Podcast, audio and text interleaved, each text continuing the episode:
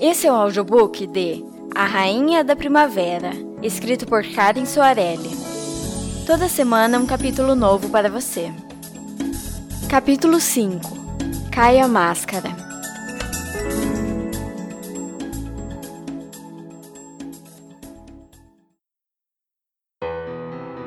O clima ruim na pequena caravana não se abrandou nos dias que se seguiram. Dimitri não conseguia compreender Flora. Se ele não a tivesse salvado no momento certo, coisas terríveis teriam acontecido. Aqueles sequestradores haviam recebido o que mereciam. Mesmo assim, ela estava inconformada com as mortes deixadas pelo caminho. Para Dmitri, o único arrependimento era de não tê-los interrogado antes de matá-los. Assim poderia descobrir quem os enviara. Uma coisa era certa: ninguém pagaria para que matassem uma jovem indefesa sem um bom motivo. Quem quer que fosse o responsável sabia que se tratava da princesa herdeira de Renoldor e se encarregaria de terminar o que começara.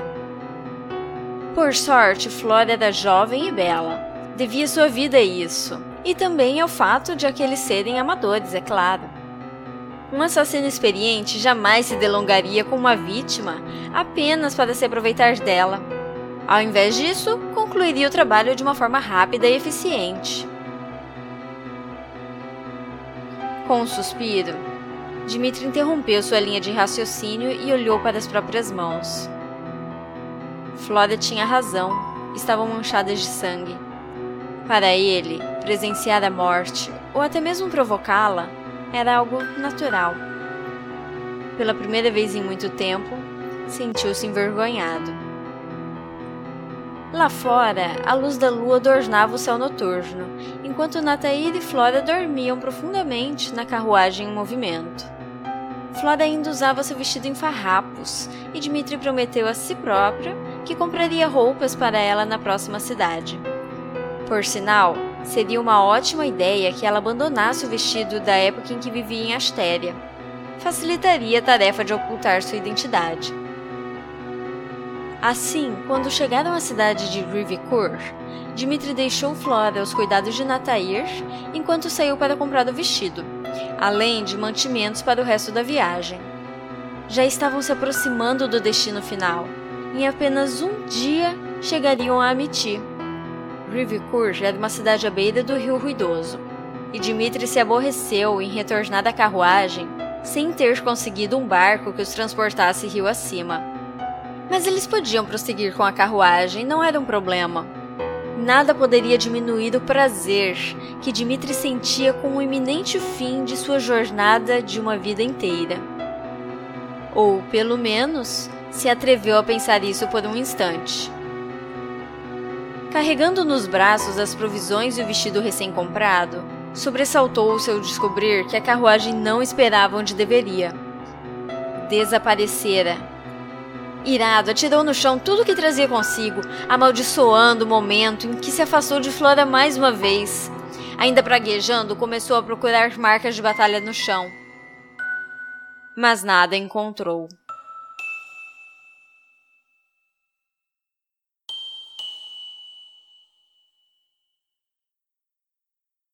Tem certeza de que quer fazer isso?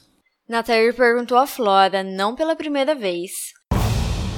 A carruagem movia-se a toda velocidade, seguindo a estrada que margeava o rio ruidoso. Eu não poderia fazer diferente depois de tudo que você me contou? Como pude confiar em Dimitri? Não se preocupe, nós vamos cuidar de você agora. Muito obrigada, Nataí. O que seria de mim se não fosse você? Ainda bem que você tem esses amigos que podem nos ajudar. Flora segurava as mãos dele, que lhe serviam como fonte de coragem. Flora ouviu dele muitas histórias terríveis sobre Dimitri. Desde a vez em que massacrara a Vila das Crianças no longínquo reino de Vulcanos, até o dia em que incendiaram um acampamento de pescadores em seu próprio território, a mando da maligna sacerdotisa de Cantéria. Por fim, contou-lhe sobre como ele a venderia a seu irmão Fausto Valasques, em troca de uma recompensa que reergueria o nome da família Fad. E também o que faria com ela caso se provasse que não era de fato a princesa perdida. Eu não pertenço a ele para ser vendida como um objeto. Não mesmo. Anuiu Natair, passando a mão na cabeça dela. Com idade para ser seu avô, Flora sentiu como se de fato ele fosse. Mas um avô jamais planejaria para sua neta o destino infeliz que Natair tinha em mente. Chegamos. Espere aqui dentro um pouco. A carruagem parou no local combinado e Natair pulou para fora, enquanto Flora espiava pela porta. Ali, uma dúzia de soldados aguardava. Homens e mulheres, todos vestiam mantos negros, adornados por um brasão vermelho que se assemelhava muito a um lagarto com asas esqueléticas. Junto ao brasão, cada soldado exibia uma quantidade de estrelas. Alguns possuíam uma única, outros possuíam duas, mas um único soldado ostentava três estrelas. E foi este, o capitão, que se adiantou para ter com Natair. Está tudo arranjado, disse Natair a Flora assim que retornou da conversa com o soldado. Ele a escoltou para fora da carruagem e dispensou o cocheiro enquanto a instruía. Vocês vão descer o rio ruidoso e quando chegarem ao mar trocarão de embarcação. Devem chegar a Aniti em no máximo um mês. Atracado à margem do rio, um diminuto barco à vela estava à espera. Nele, dois homens humildes faziam os preparativos para zarpar. Natair guiou Flora em direção ao capitão, que a encarava com um olhar intrigado. Mas, após ver a carruagem ir embora, ela estacou no caminho, preocupada. Espere, Natair! Você não vem conosco? Não, preciso ficar aqui para impedir que Dimitri vá em seu encalço. Você não pode ficar, ele o matará. Não se preocupe comigo, Flora. Vamos, não temos tempo a perder. Posta frente a frente com o capitão, Flora notou indícios de que algo estava errado.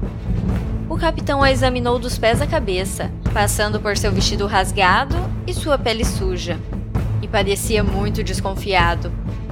A recepção não foi nem um pouco calorosa, e para completar, ele não aparentava ser um verdadeiro amigo de Natair Treadback. Está querendo me enganar, Natair? Inquiriu o capitão, sem sequer dirigir a palavra a Flora. Tentando me empurrar uma mendiga qualquer? De jeito nenhum. Eu te asseguro. Ela é a princesa. Você não vai conseguir fugir de mim. Eu não terei por que fugir. É ela. Está bem. Levem-na para o barco. Disse o capitão a seus comandados. Parem! Gritou ela. Nataí, você disse que vamos descer o rio ruidoso? Mas não estávamos até agora viajando rio acima? A mitia é para lá. Dizendo isso, apontou o dedo na direção da qual as águas do rio vinham. Um silêncio confuso tomou conta do ambiente enquanto os soldados se davam conta da farsa criada por Natair para atrair a princesa àquele lugar. O capitão deu um sorriso de aprovação e fez sinal para que seus comandados a agarrassem antes que ela tentasse correr. Não me culpe, disse Natair, ao ver o olhar tristonho dela se voltar para ele. É assim que as coisas funcionam por aqui. Flora deu dois passos para trás, calculando quais seriam suas chances de fugir dali correndo. Os soldados eram muitos e conseguiriam alcançá-la. Ela não sabia quem eram eles, nem para onde pretendiam levá-la, e não queria descobrir. Por isso, mesmo sabendo que não teria chance alguma de escapar, correu. Às suas costas ouviu gritos e gargalhadas dos soldados. Não pôde ver, mas os dois que estavam mais perto dela fizeram uma breve aposta de quem a alcançaria primeiro.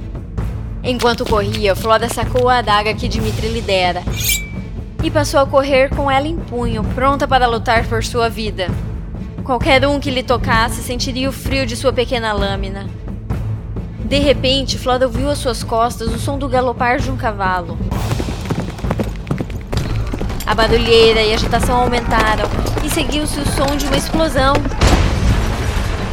Mas não se atreveu a olhar para trás.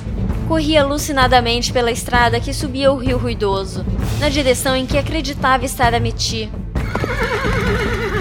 Quando o cavalo começou a se aproximar ameaçadoramente, ela se preparou para, pela primeira vez em sua vida, ferir uma pessoa. Flora esperava ser pega pelos cabelos, pelas roupas ou até mesmo pela cintura, mas para seu espanto, agarraram-lhe o braço e ela se viu sendo jogada para a garupa de um cavalo. Sem pensar duas vezes, cravou a pequena adaga no ombro direito de seu raptor. Ela ouviu o cavaleiro gritar e um amargo arrependimento veio em seguida ao perceber que golpeara Dimitri. Rapidamente removeu a adaga e um vistoso jorro de sangue escorreu pelas costas do príncipe, junto com um novo urro de dor. Era um corte muito mais profundo do que aqueles feitos pelos sequestradores, e ela pôde notar uma grande perda de força naquele braço. Mesmo assim, ele não parou de impelir o cavalo para frente, galopando bravamente. Oh, Dimitri, me perdoe! Ele não respondeu. Apenas continuou em sua missão de escapar daquele local o mais depressa possível. Com uma breve olhada para trás, Flora viu os dois homens que a estiveram perseguindo, caídos no chão, inertes sobre uma poça de sangue. Mais atrás, os soldados restantes estavam confusos e desordenados. O capitão gritava ordens, enquanto os demais se dispersavam em uma perseguição alucinada. Nas mãos de alguns, Flora viu brotar línguas de fogo mágico que se moldaram em forma esférica e foram arremessadas em sua direção. Em um instante, inúmeras esferas incandescentes começaram a chover ao seu redor. Dimitri desviou sua rota no momento exato em que seriam atingidos pela primeira esfera de fogo. A partir de então, cavalgou de forma inconstante, fazendo curvas imprevistas, com o objetivo de desorientar seus atacantes e evitar que ele, Flora e o cavalo se transformassem em uma gigantesca pira. Cada bola crepitante que errava o alvo acabava por atingir a estrada e a floresta ao redor, e em poucos minutos tudo estava em chamas. Calor era intenso e o ar começava a ficar pesado, difícil de respirar. Logo Dimitri saiu da estrada, fazendo com que o cavalo se embrenhasse pelo matagal.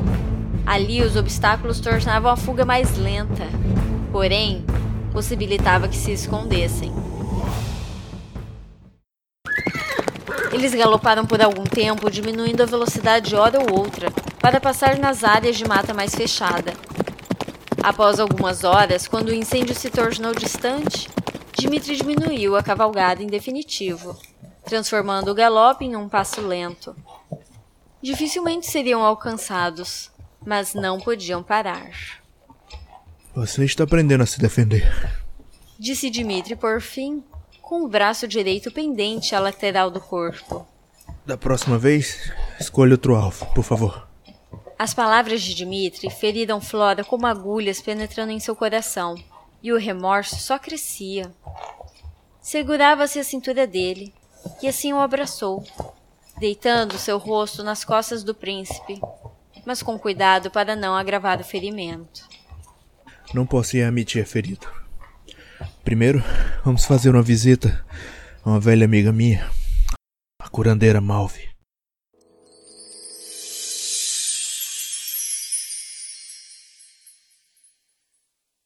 Essa gravação contou com as vozes de Diana Monteiro como Flora Valasquez, Felipe Torique Almeida como Dimitri Fad, Joatan Lourenço como Natair Tredbeck, Gabriel Machado como Capitão de Vulcanos e Karen Soarelli como narradora. Para saber mais, acesse www.papodeautor.com.br e até semana que vem.